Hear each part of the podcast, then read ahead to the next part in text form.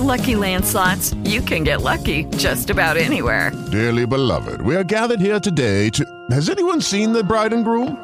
Sorry, sorry, we're here. We were getting lucky in the limo and we lost track of time. No, Lucky Land Casino, with cash prizes that add up quicker than a guest registry. In that case, I pronounce you lucky. Play for free at LuckyLandSlots.com. Daily bonuses are waiting. No purchase necessary. Void where prohibited by law. 18 plus. Terms and conditions apply. See website for details. Lucky Land Casino asking people, "What's the weirdest place you've gotten lucky?" Lucky? In line at the deli, I guess. Aha, in my dentist's office. More than once, actually. Do I have to say? Yes, you do. In the car before my kids' PTA meeting. Really? Yes. Excuse me, what's the weirdest place you've gotten lucky? I never win and tell. Well, there you have it. You can get lucky anywhere playing at LuckyLandSlots.com. Play for free right now. Are you feeling lucky? No purchase necessary. Void where prohibited by law. 18 plus. Terms and conditions apply. See website for details.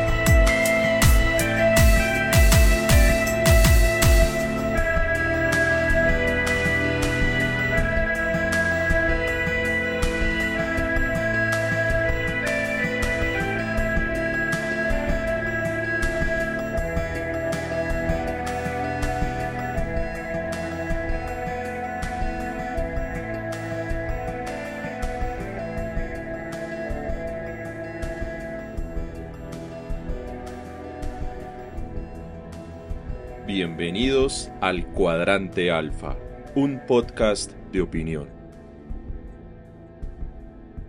Mi nombre es Andrés Balaguera y llevo seis años compartiendo mis opiniones aquí en el mundo del podcasting. Quiero saludar a Edgar Arroyo, el compositor de la canción de inicio de este episodio podcast, y también a David Ospina, quien nos hizo el logo, el diseño de la imagen del cuadrante alfa.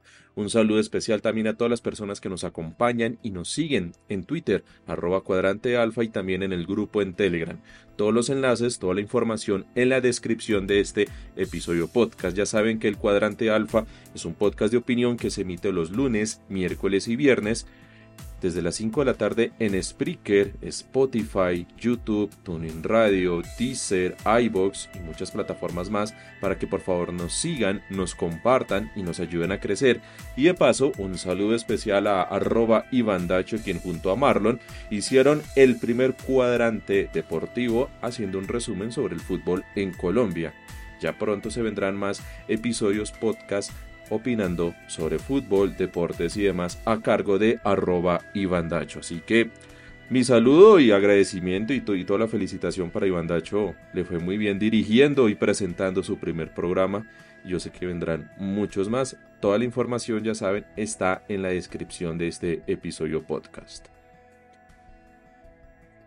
El día de ayer conocimos la postura oficial del Partido Liberal Partido Liberal dirigido por César Gaviria, partido que dice ser y es coalición de gobierno, o sea, que apoya a este gobierno.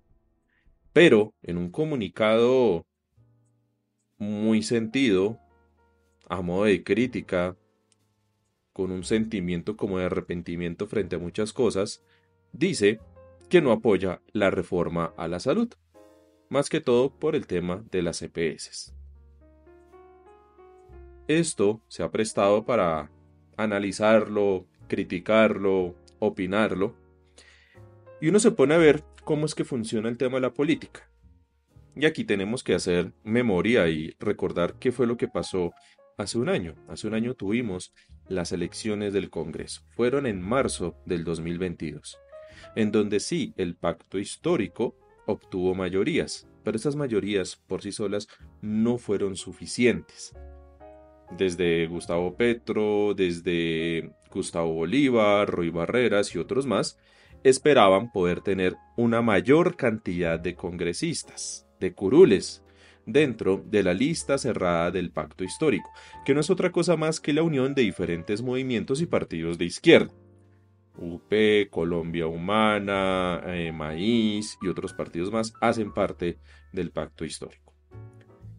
En esa gran coalición de partidos y movimientos no estuvo un movimiento que fue Fuerza Ciudadana, en donde estaba el hoy no tan querido por algunos profesor Tobon Sanin. También estaba Holman Morris y otras personas más que realmente no se conocían o no se sabe quiénes son. Por cosas de la vida y por diferencias creativas y de opinión, no hicieron parte del pacto histórico, entonces quisieron hacer movimiento, elección aparte. Tuvieron una importante votación en comparación a otros partidos, sí, pero no les alcanzó para entrar y tan siquiera haberse ganado una curul. Esto, en términos prácticos, hay que decirlo así. Fuerza Ciudadana era un movimiento que apoyaba a Petro y que le hubiera sido de utilidad a Petro si hubieran hecho parte del pacto histórico o en su defecto hubieran capitalizado obteniendo curules. Ni lo uno ni lo otro. Entonces fue una primera derrota electoral, política, para el movimiento del pacto histórico que se postulaba seriamente para ganar las elecciones presidenciales, ya todos sabemos qué pasó después. Entonces ahí Petro, haciendo cálculos, se dio cuenta que en dado caso de ganar la presidencia, le tocaba sí o sí empezar a hacer acuerdos políticos. Ganar eso que llaman la gobernabilidad. Y es que eso siempre ha existido en Colombia. No es que sea bueno o es que sea malo, no, así funciona la democracia en este país. Llega un presidente, asume la jefatura del Estado, pero ese presidente no puede hacer lo que se le cante porque necesita del legislativo, de la rama legislativa que le sacara las leyes, que le adelantara los proyectos de ley o, en dado caso, los actos legislativos, reformatorios de la Constitución, para poder llevar a cabo sus políticas. Las políticas que desde el Ejecutivo le proponga al legislativo para que se las apruebe mediante una ley de la República. Bueno, Petro ganó la presidencia y contrario a lo que pasaba antes para la segunda vuelta, algunos partidos no se habían pronunciado, estaban expectantes a ver quién ganaba, si el ingeniero Rodolfo Hernández o el ex guerrillero economista como lo presentaba esta semana Gustavo Petro el día de la elección. No sé si ustedes recuerdan esa famosa portada. Ingeniero o exguerrillero. Bueno. Partidos como la U, liberales y otros guardaron silencio prudencial, estratégico para ellos, para definir a ver qué pasaba con él, con quien ganara las elecciones. Se conoció entonces que Petro ganó la presidencia en segunda vuelta con una amplia votación, con una gran votación, y empezaron a hacer acuerdos, empezaron a hacer negociaciones. Y más de uno empezó a barajar cómo sería el tema de la mermelada. Yo sé que para muchos de ustedes el término mermelada les da oscosor, les da diabetes, les da incomodidad, pero es que eso siempre ha existido, no es que se lo hayan inventado con santos para probar el proceso de paz, eso siempre ha existido se ha llamado de otras formas, pero siempre ha existido. Lo que pasó es que el nombre, el calificativo mermelada, se popularizó en el gobierno Santos y más que todo se vio cómo funcionaba para probar el proceso de paz. Proceso de paz que tuvo el apoyo de partidos de derecha, de centro y de izquierda, salvo los uribistas. Hasta Cambio Radical estaba apoyando el proceso de paz. Pues obviamente era Germán Vargalleras, ministro del gobierno Santos en el primer periodo presidencial y era fórmula de la vicepresidencia en el segundo gobierno de Santos. Entonces obviamente Cambio Radical con su reparo y todo apoyó el proceso de paz. teníamos a los conservadores apoyando el proceso de paz, a los liberales, a la U, obviamente el partido de gobierno de Santos, movimientos de centro e izquierda, el polo democrático en su momento, incluso con Robledo a bordo, apoyando el proceso de paz, los verdes y demás partidos que estaban ahí, menos el centro democrático. Entonces decían que no, que lo que hizo Santos fue enmermelar, untar la mermelada, que no es otra cosa más que el presupuesto de la nación y la burocracia de la nación en diferentes cargos, puestos y contratos en favor de los diferentes partidos para que apoyaran el tema de la paz. Para los uribistas, esa mermelada fue mal. Para los que apoyaron el proceso de paz fue necesaria porque al fin y al cabo se necesitaba que el Congreso de la República apoyara el proceso de paz, lo aprobara, lo sacara avante, que poder el Estado colombiano decir se firmó la paz con las FARC. Lo que olvidan los uribistas es que esa mermelada de Santos también existió en su momento con Uribe. El problema es que no se hicieron proyectos, no se hicieron reformas en beneficio del país, no. Se hicieron en beneficio del interés propio de Uribe. Por ejemplo, reformar el articulito que le permitiera la reelección. Imaginen, un presidente elegido en 2002 para un periodo hasta el 2006 logra que el Congreso de la República le reforme mediante acto legislativo y mediante proyecto de ley el articulito de la Constitución para que él, siendo presidente en ejercicio, se pudiera reelegir. Lo que muchos criticaron en su momento, y era que, bueno, si van a hacer el tema de la reelección, listo, pero que ese tema de la reelección sirva para quien aspire a la presidencia en el año 2006, no para el presidente en ejercicio dentro de un periodo establecido del 2002 al 2006. Y es que cómo fue que Uribe hizo todo eso, a los uribistas se les olvida. Teodolindo, Gidis, su ministro de Protección Social, las notarías y otras cosas más. Claro que hubo mermelada, lo que pasó es que eso lo llamaron acuerdos programáticos, acuerdos para la gobernabilidad. Esto no puede ser flor de un solo día, si no me religen se nos viene la hecatombe. Este proyecto tiene que continuar, los tres huevitos, la seguridad democrática, la confianza inversionista. Todas esas cosas decía Uribe. Y vimos cómo desde la mitad del periodo presidencial de Uribe, del periodo 2002-2006, se dedicó a hacer campaña, a ser querido en las encuestas y a meter toda la mermelada, tanto política como mediática, para hacerle convencer a la gente que lo que él estaba buscando le convenía a la misma gente, le convenía al país, y no era otra cosa más que aplazar el gustico, alargar el gustico el gustico de ser presidente, de reformar la constitución para su propio beneficio. Vemos dos ejemplos. Hubo mermelada que sirvió para el proceso de paz, hubo mermelada que sirvió para los intereses de una única persona, para poder alargar ese gustico de seguir siendo presidente. Entonces el tema de la mermelada siempre ha existido, el tema de la gobernabilidad siempre ha existido. Yo entiendo que hay sectores de izquierda, que sectores independientes, que siempre han criticado eso de la gobernabilidad, pero es que así funciona la democracia. Muchas personas votaron por el Partido Liberal. El Partido Liberal después del pacto histórico fue la segunda fuerza en votación. Por eso es que hoy el Partido Liberal es protagonista dentro de la coalición de gobierno. Es protagonista porque ellos tienen unas mayorías considerables no las mismas que el pacto histórico, pero sí importantes, necesarias, para poder tener esa gobernabilidad. Y es que las cuentas que, que están haciendo ahorita, en el momento en que estoy grabando este episodio podcast, es que Petro, el gobierno, tiene los votos necesarios para que le pasen la reforma a la salud sin contar con los votos de los liberales. El problema es que presentar una reforma como esta con los votos necesarios quiere decir que ni un congresista de lo que es hoy la coalición, salvo los liberales, ni un congresista se le puede torcer al gobierno, se le puede torcer a la ministra Corcho, se le puede torcer a Petro, porque si no se les cae la reforma.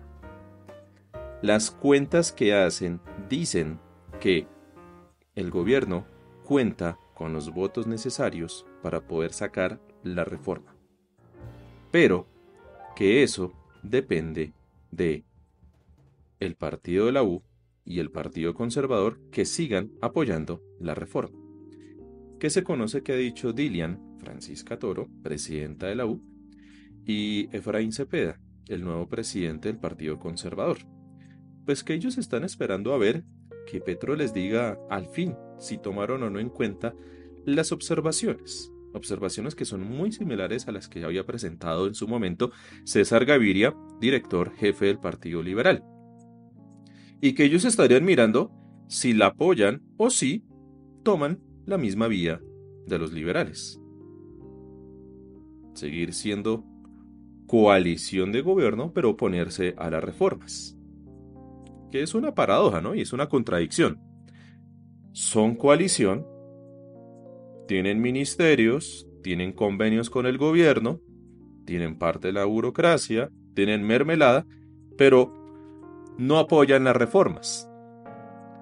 Reformas que, dicen algunos, los entendidos, son del total agrado y respaldo por parte de esas bases liberales pero que César Gaviria se ha puesto serio y dice, congresista liberal que vaya en contra de la postura de él, o sea, del partido, pues les estará quitando avales, les, les estará quitando beneficios propios que les da el partido para presentarse a las diferentes elecciones populares.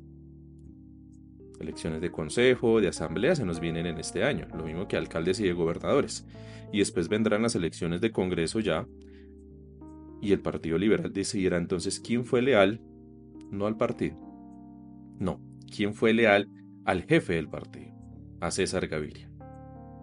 Esa es la forma que tiene César Gaviria hoy de apretar a esas bases liberales que si bien pueden estar de acuerdo con esta reforma, a la salud en este caso, pues para que no se le tuerzan a César Gaviria para que no vaya a haber una especie de disidencia, de rebeldía, de insurgencia dentro del partido, de un acto desleal en contra, vuelvo y digo, no del Partido Liberal, en contra del jefe del Partido Liberal. Vale la pregunta y vale la aclaración. El Partido Liberal, esa base liberal, ese electorado liberal, esos políticos que están hoy dentro del Partido Liberal y que tienen una curura en el Congreso, ¿qué tan de acuerdo están con la postura del jefe del Partido Liberal? La postura del jefe del Partido Liberal, o sea, la, la postura de César Gaviria, es la postura del resto del partido?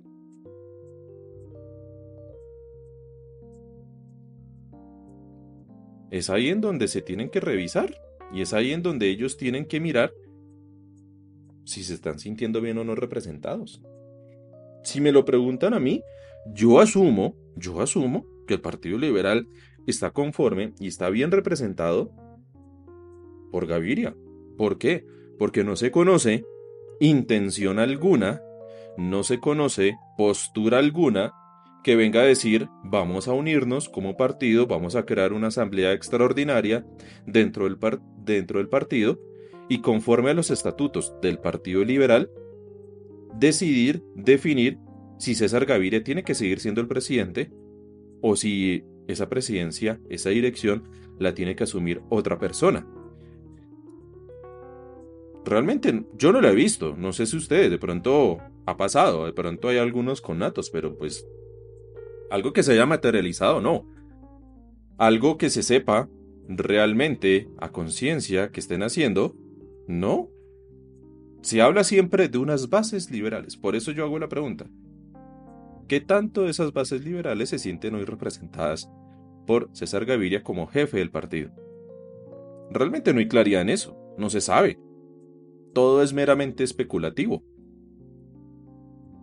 ¿Qué estará pasando internamente dentro de ese partido? No se sabe. Solo se sabe que César Gaviria va a la Casa de Nariño o en su defecto manda a sus asesores, a sus representantes a la Casa de Nariño para que hablen directamente con el presidente y dijeron, listo, usted no nos achaca el tema de, la reforma de la salud, no, no, nos hace caso con el tema de las, de las observaciones democráticas que hicimos frente a la reforma de la salud, no nos colabora con uno que otro puestico, con, otro, con una que otra cosa, entonces sencillamente seguimos siendo de coalición para la próxima, pero en este caso en concreto no apoyamos la reforma. Y es que el nombre de Simón Gaviria está sonando. El nombre de, de, una de las hijas de César Gaviria también está sonando. Y siempre se está hablando que cada vez que César Gaviria va a la casa de Nariño, espera salir con el nombramiento de algún familiar cercano en un alto cargo del gobierno. Es más, cuando salieron los tres ministros, Gaviria, Ariza y Urrutia, del gobierno, se especulaba que esos tres ministerios se iban a repartir, uno para el Partido Conservador, uno para el Partido de la U y otro para el Partido Liberal, porque hubo una reunión de esos partidos con Petro directamente, después se conoció la salida de esos tres ministerios, entonces decía, no, ahí está la nueva mermelada de esta temporada para refrescar el tema democrático y poder garantizar aún más la gobernabilidad. Resulta que no, uno se pone a ver los nombramientos en los ministerios y no obedecen a una lógica de mermelada. Entonces cada vez que habían reuniones posteriores por parte de Gaviria y Petro, se especula siempre y está siempre en los titulares, en las opiniones, el nombre de Simón Gaviria o, o de los familiares de César Gaviria que pudieran llegar a un alto cargo del gobierno.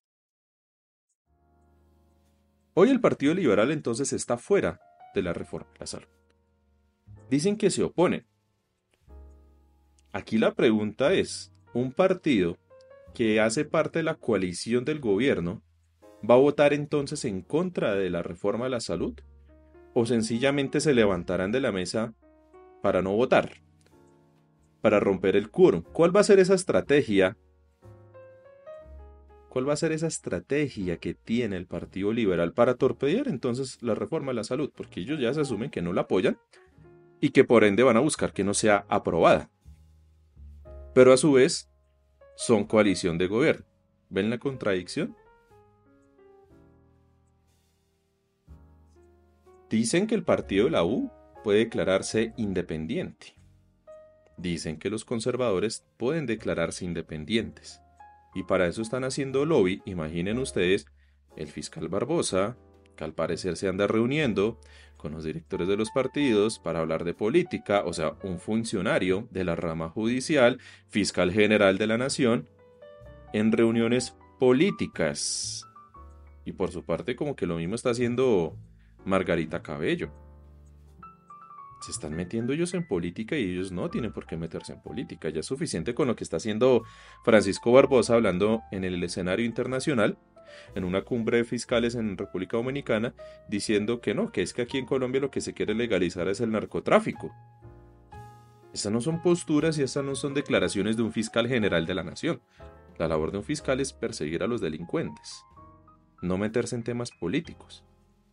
Él puede rendir conceptos, y eso lo hablábamos la semana pasada, sobre que Francisco Barbosa, antes que fiscal, es opositor. Sí, eso ya nos quedó claro. Y parece que hay cierto interés presidencial por parte de Francisco Barbosa. Recuerde que él ya acaba periodo para enero del próximo año. Y lo mismo está haciendo Margarita Cabello. O sea, los órganos de control, los que investigan, la parte penal y la parte disciplinaria, metidos en política, algo que es atípico algo que es incompatible con el cargo que están desempeñando. Entonces vemos que están haciendo ese lobby. Pero también está Andrés Pastrana, el viudo de poder y el viudo de poder dentro del Partido Conservador. Tanto así que ya Andrés Pastrana hace unas semanas atrás logró que el CNE, o sea, el Consejo Nacional Electoral, le aprobara su movimiento como partido político y le otorgara, lo ungiera con personería jurídica para eso. ¿Por qué? Porque dice Andrés Pastrana que él representa gran parte de esos pilares, de esas bases conservadoras que hoy no se sienten partido de gobierno, pero que a las malas les ha tocado aceptar ser coalición de gobierno. Lo mismo va con la pregunta que hacíamos con el Partido Liberal. El Partido Liberal, las bases liberales se sienten bien representadas por César Gaviria, las bases conservadoras los pilares del Partido Conservador, los electores del Partido Conservador se sienten bien representados hoy por Efraín Cepeda, se sienten a gusto siendo partido de gobierno. Pues ahí está Andrés Pastrana diciendo que no, y está invitando a Efraín Cepeda para que, ojo a esto, no se declare tanto en oposición. Están diciendo, más bien declárense independientes, para que así ustedes tengan la libertad de decidir qué proyectos apoyan, qué beneficios reciben y cuáles proyectos, cuáles propuestas se oponen. ¿Tendrá una desbandada el, el gobierno nacional en cuestión de apoyos? ¿Habrán cambios que se van a materializar? Partidos que hoy son de gobierno y que van a ser entonces de la oposición? ¿O van a ser independientes? ¿Cómo va a ser el tema entonces de los de la U y los conservadores? Porque, ojo, las cuentas que hacen es que hoy Petro tendría los votos suficientes, necesarios, precisos, para sacar adelante esa reforma a la salud. Ayer salía el ministro del Interior haciendo de vocero del gobierno, algo que yo sigo sin entender porque el ministro es el vocero del gobierno. El ministro del Interior de ahí que sea ser ministro del Interior. Nombren un vocero del gobierno, nombren a su propio Hassan Nazar para que sea el vocero del gobierno y esté dando ruedas de prensa cada vez que hay un momento de crisis y, y que sean recurrentes. Entonces, pongan a alguien encargado de eso, no al ministro. El ministro tiene que estarse más bien dedicado a, a que no se le estén yendo los de la coalición del gobierno y a que no vaya a salir otro partido de la coalición del gobierno a decir que siguen siendo gobierno pero que no apoyan las reformas. Porque eso es completamente incomprensible. O sea, están pegados de los beneficios que les pueda otorgar el gobierno, pero se oponen al gobierno, ¿no? Vuelvo y digo, ahí está una gran contradicción. Bueno, salió ayer entonces el ministro Prada, ministro del Interior, slash vocero del gobierno, a decir que ellos ya tenían concertadas eh, casi todos los puntos de, de la reforma a la salud. Más del 90%, dicen ellos. Pero una cosa es que las tengan concertadas, habladas entre ellos. Otra cosa es que eso se materialice realmente en el Congreso, en el momento de discutir la, la reforma a la salud, en cada uno de sus puntos, en cada uno de sus artículos, en cada una de sus propuestas. Y otra cosa es que eso no se preste para que le metan micos, como pasó con la reforma a la política, que a la larga resultó ser una reforma que nadie presentó, nadie apoyó, nadie quería, pero pues que estaba ahí, dentro del Congreso haciendo trámite. Curiosa la cosa. ¿Qué va a pasar entonces? ¿Cómo podrá Petro como presidente, cómo podrá Prada como ministro del Interior, ministro de Gobierno, cómo podrá Corcho como ministra de Salud poder ganar esa reforma, poder hacer que esa reforma pase, poder hacer que esa reforma se apruebe en sus puntos esenciales, que no la deformen dentro del Congreso, que no la llenen de micos dentro del Congreso, que no le saquen lo importante y que se aprueba lo que se tenga que aprobar. Sí, vuelvo y digo, tienen unos partidos que dicen ser de gobierno, ya uno se apartó, pero sigue siendo el gobierno, pero se apartó del apoyo a la reforma, Partido Liberal, y hay otros dos que dicen, ah bueno, entonces nosotros somos un poquito más necesarios que el Partido Liberal, el Partido Liberal se le fue, todos los boticos liberales, tanto en Cámara como en Senado, se fueron. Quedamos nosotros, Partido La U y Partido Conservador. Y pues como favor con favor se paga, ¿qué les va a proponer Petro? ¿Qué mermelada les va a embutir a ellos? ¿Les va a embutir mermelada a los de la U, a los conservadores? ¿Qué va a hacer el gobierno nacional para que esos dos partidos, con todas las implicaciones que ellos tienen, ustedes saben qué clase de partidos son la U y los conservadores. ¿Qué va a hacer el gobierno? ¿Qué va a hacer el PP? Para que estos dos partidos no se le vayan como se fueron los liberales, sino que más bien se mantengan leales y se pueda contar con cada uno de esos votos, con cada uno de esos votos, ojo, con cada uno de esos votos para aprobar la reforma a la salud. Esto parece como si hubiera quedado en un continuará. Y con ese continuará. Me voy yo, no sin antes agradecer a cada uno de ustedes por haberme acompañado en este episodio podcast, por hacer parte del cuadrante alfa y también por escuchar los programas anteriores. También el nuevo programa, ya saben, el cuadrante deportivo, que es el programa que ha emitido arroba Dacho junto a Marlon sobre el resumen deportivo, el resumen futbolístico del fin de semana. Próximo episodio podcast, viernes 31 de marzo, finalizando ya el tercer mes de este año.